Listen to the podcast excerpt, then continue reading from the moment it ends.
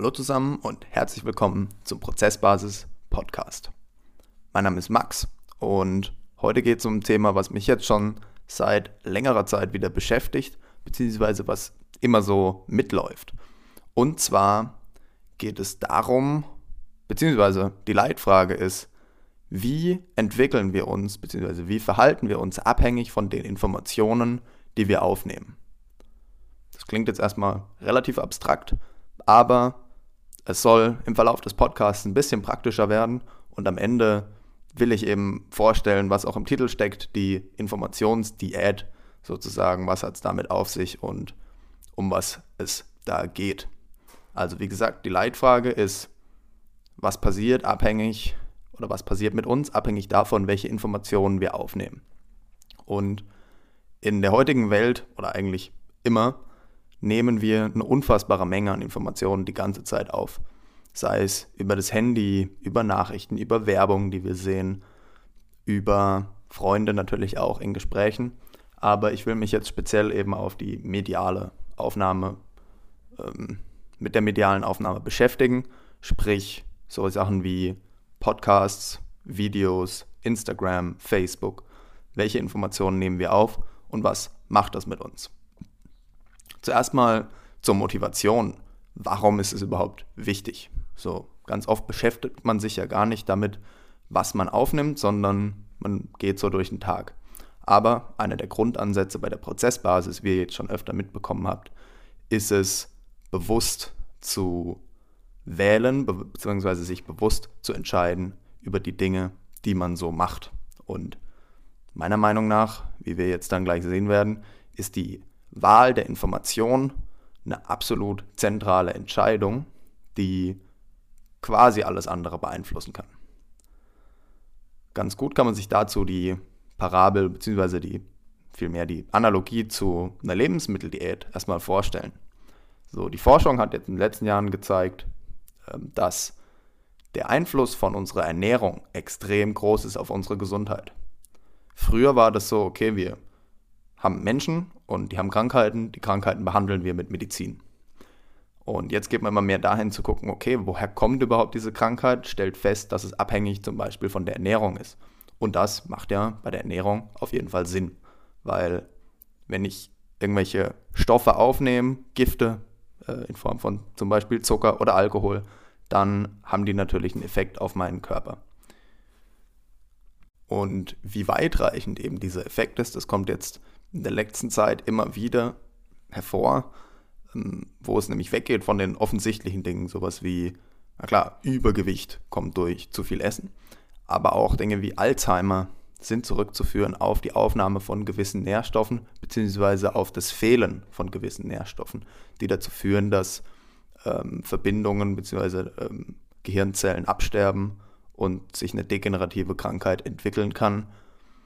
Und ja, Entsprechend kann man dann auch durch die spezifische Wahl einer Diät, also durch bestimmte Auswahl von Lebensmitteln, die man aufnimmt, diese Effekte verringern, teilweise sogar Krankheiten heilen.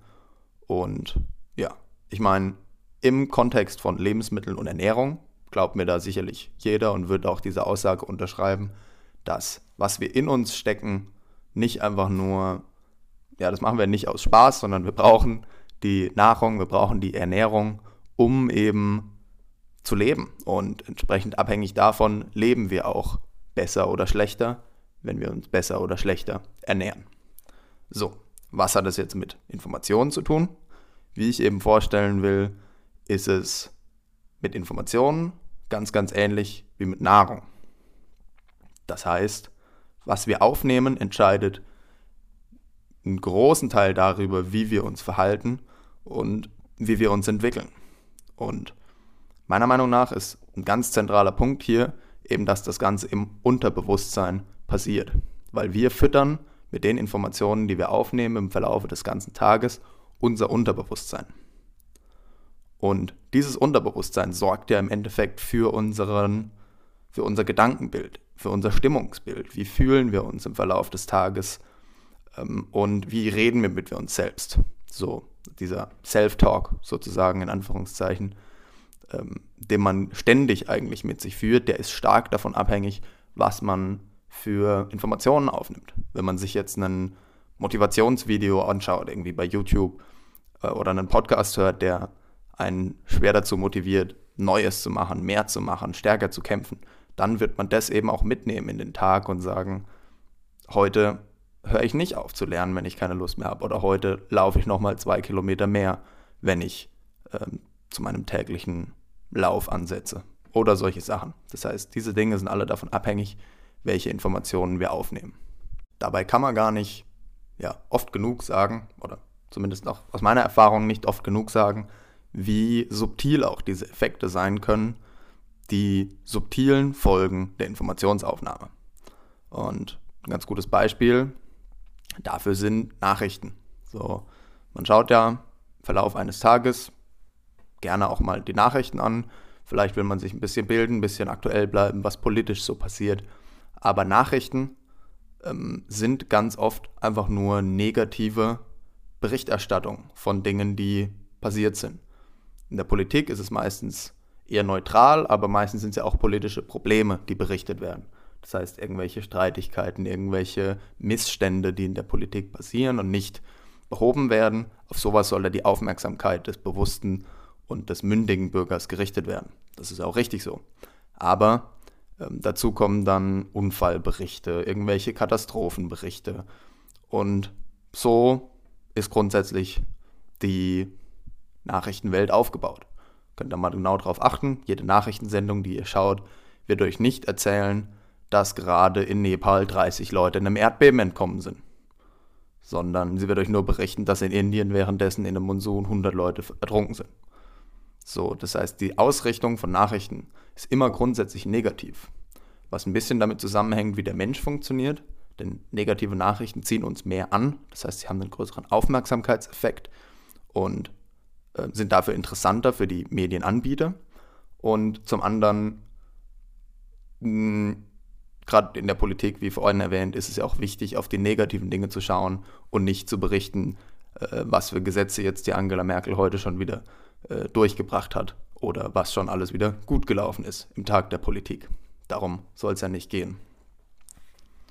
Wenn wir jetzt aber anschauen, was das mit uns macht, dann gut, wir schauen die Nachrichten und werden über diese Dinge informiert. Dann denkt man sich, boah, stressig, ey, die Politik, da läuft es mal wieder gar nicht.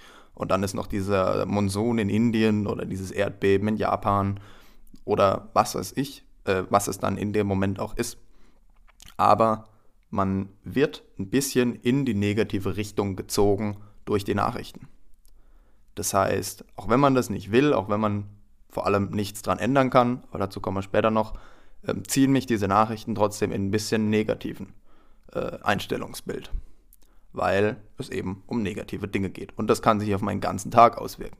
Das raubt mir die Energie, es raubt mir Kreativität und es raubt mir vor allem mein positives Stimmungsbild, was einfach dadurch weggeht, dass ich mir Nachrichten angeschaut habe, die nicht positiv waren. So. Und jetzt haben wir das ungefähr so beleuchtet, verstanden, warum Informationsaufnahme vielleicht doch wichtiger ist, als wir glauben. Und warum wir uns vielleicht Gedanken machen sollten, wie wir Informationen aufnehmen, beziehungsweise welche Informationen wir aufnehmen. Denn, ihr kennt es ja wahrscheinlich und zu der, äh, in die Schublade muss ich mich selber auch stecken, einen großen Teil der Informationen, die wir aufnehmen, wählen wir nicht speziell, sondern wir scrollen unseren Facebook-Newsfeed äh, runter oder unseren Instagram-Newsfeed äh, schauen hier mal da noch irgendeinen Link im Internet an, über den wir stolpern und sind damit einfach extrem abhängig von dem, was andere uns vorlegen.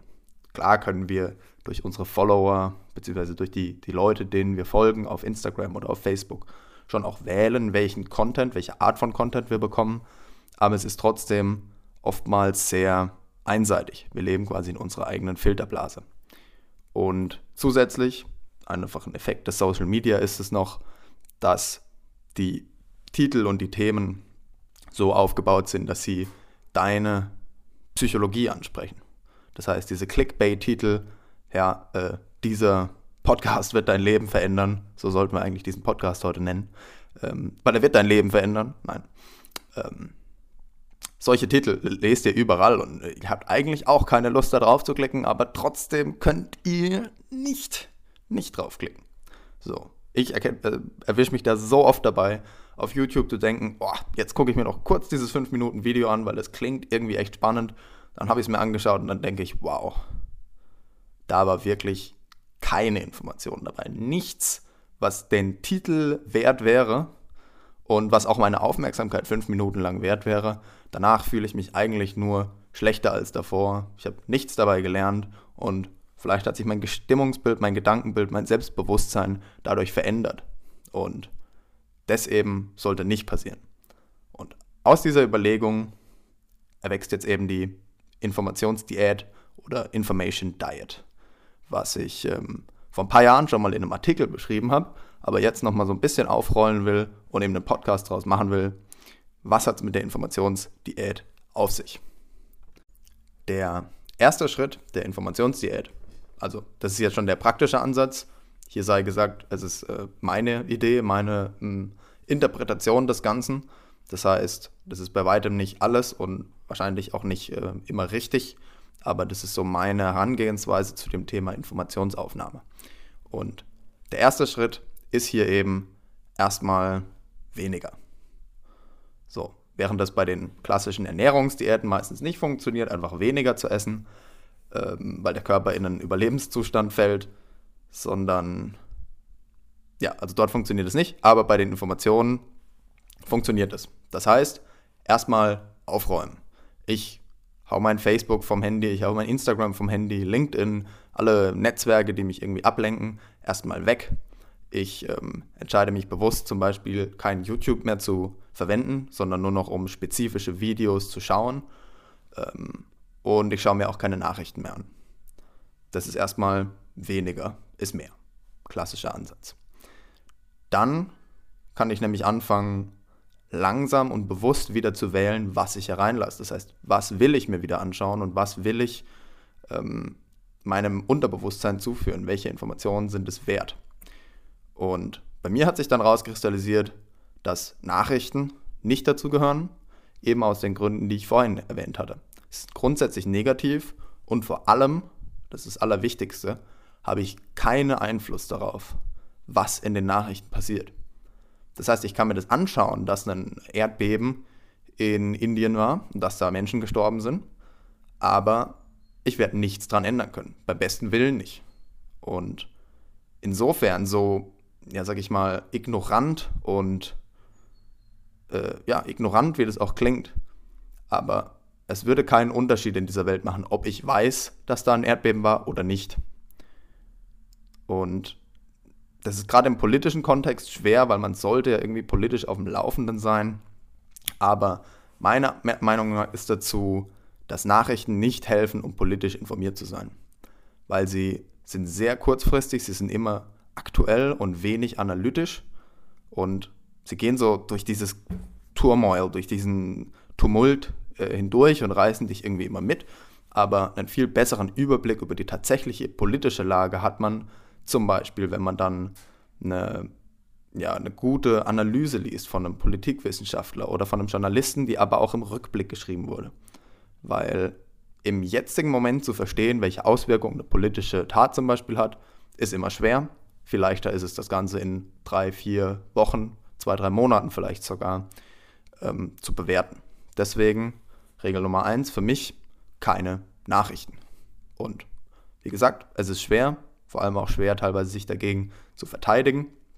Aber für mich hat sich herausgestellt, dass ich keinen Mehrwert daraus ziehe und mit einem viel, viel positiveren Mindset in die Welt gehen kann und somit mehr Positives beitragen kann. Ja, das ist der erste Punkt. Der zweite Punkt, nachdem wir jetzt alles erstmal weggeräumt haben und Platz geschaffen haben, ist dann, was fügen wir wieder hinzu? Und ich stelle mir das immer so vor wie ein großes Steuerrad, das wir in der Hand haben, mit dem wir unser Leben steuern können. Denn wir steuern unser Unterbewusstsein durch die Informationen, die wir aufnehmen. Und je nachdem, wie unser Unterbewusstsein geprimed ist, sozusagen, ähm, werden wir uns auch im Verlauf des Alltags entscheiden und werden wir uns verhalten. Das heißt, ich versuche persönlich einfach positiven Content zu wählen, der mich motiviert, der mich ja, natürlich irgendwie bildet, also Bücher, die mich äh, weiterbringen, aber vor allem einfach zu schauen, dass kein random Stuff da reinkommt, dass keine Clickbait-Sachen reinkommen ähm, und all so Zeug. Deswegen verwende ich zum Beispiel persönlich auch kein Instagram mehr, weil ich einfach gemerkt habe, immer wenn ich auf Instagram gehe, fühle ich mich so reingezogen in so einen Strudel, in dem ich bei anderen Leuten irgendwie zuschaue, was die Cooles machen und mich grundsätzlich schlechter fühle.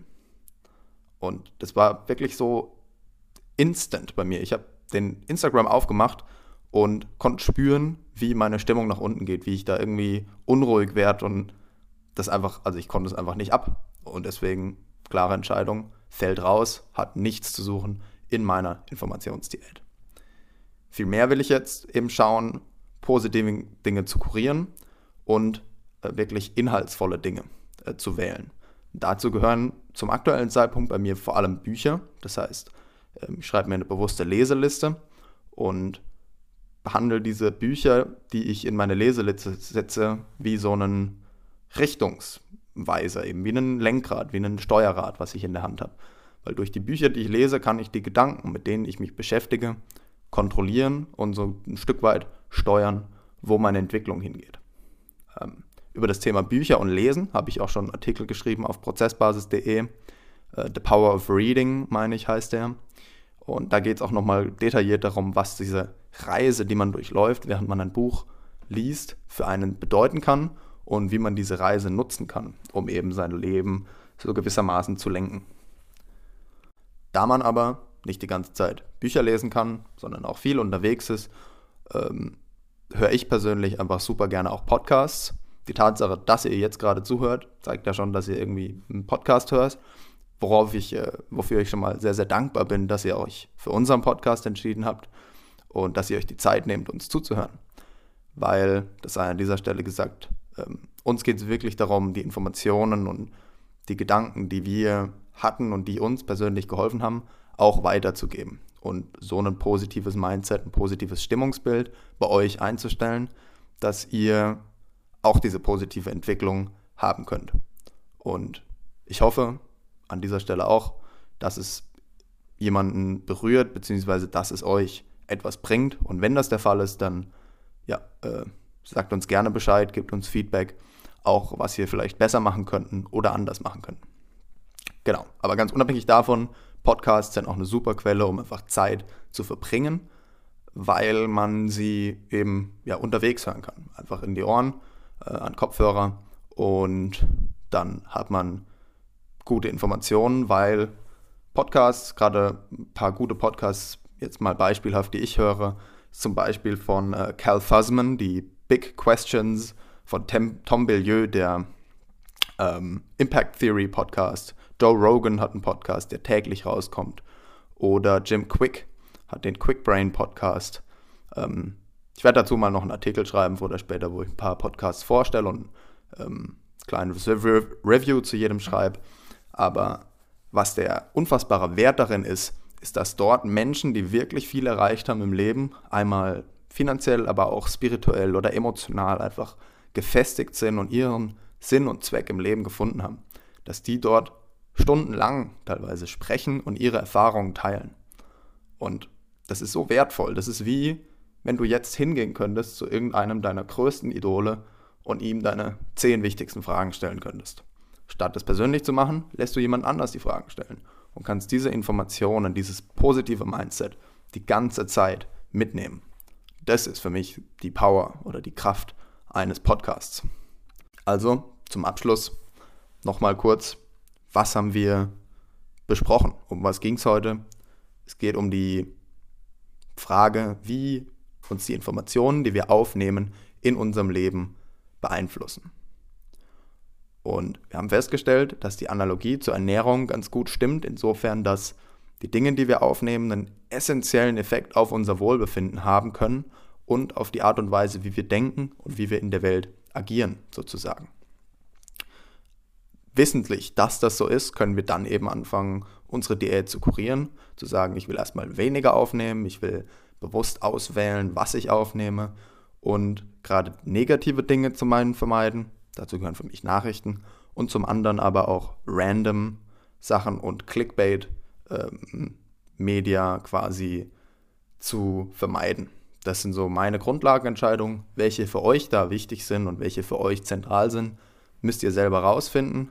Aber jetzt wisst ihr vielleicht ein bisschen eher, wie wichtig Information sein kann und wie sie euch beeinflussen kann. Und jetzt könnt ihr anschauen, okay, wie fühle ich mich im Verlauf eines Tages, abhängig davon, welchen Podcast ich gehört habe, welches Buch ich gelesen habe oder welchen Instagram-Feed ich gerade runtergescrollt habe. Mit dem Wissen einfach mal aufmerksam durch den Tag gehen und bewusst bemerken, was mit euch passiert. Frei nach dem Motto, wie wir es bei der Prozessbasis immer haben, es gibt kein richtig oder falsch, solange wir bewusst und achtsam äh, durch die Welt gehen sozusagen und uns entscheiden. Genau, in dem Sinne äh, war es das für heute zum Thema Informationsdiät, sozusagen ein Meta-Podcast über Podcasts. Ja, bisschen Gehirnakrobatik. Aber ich möchte nur sagen, nochmal vielen, vielen Dank fürs Zuhören. Ich hoffe, ihr könnt irgendwas mitnehmen, ähm, wenn es auch nur ein kleiner Einblick ist. Sagt uns gerne Bescheid, gebt uns Feedback dazu, was ihr vom Podcast haltet. Schaut auch mal auf prozessbasis.de vorbei. Dort gibt es Artikel zu den Themen, die das Ganze noch detaillierter aufgreifen. Und unter anderem gibt es dort einen Newsletter, den wir einmal die Woche veröffentlichen wollen mit ein paar Gedanken, die uns so beschäftigen und eben den neuesten Podcasts, den neuesten Artikeln immer für euch exklusiv. Ähm, gibt es dort noch zusätzliche Gedanken, Zitate und Themen, die uns beschäftigen, die ihr so im Podcast normal nicht bekommt. Den Newsletter gibt es auf prozessbasis.de slash newsletter und den Podcast gibt es überall, wo ihr Podcasts hört. Deswegen freue ich mich, dass ihr da wart, dass ihr zugehört habt und ich hoffe, dass ihr nächste Woche auch wieder dabei seid für einen Prozessbasis-Podcast. Tschö mit Ö.